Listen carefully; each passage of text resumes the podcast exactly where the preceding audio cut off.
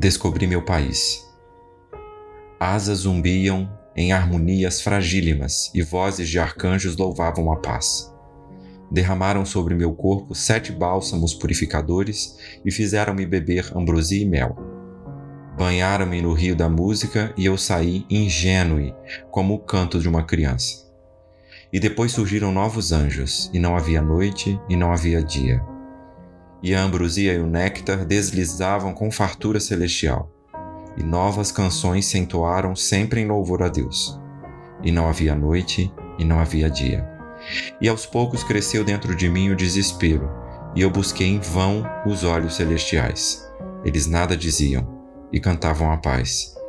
E aos poucos uma nostalgia me enlangueceu, e eu era o arco distendido sem a flecha, e eu buscava o ar sem respirar. Um anjo me interrogou: Mais néctar? Eu gritei: Quero o cheiro da terra. E o anjo me perdoou.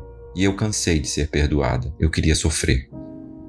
E não havia noite, e não havia.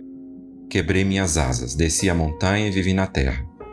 Homens amavam e cansavam de amar.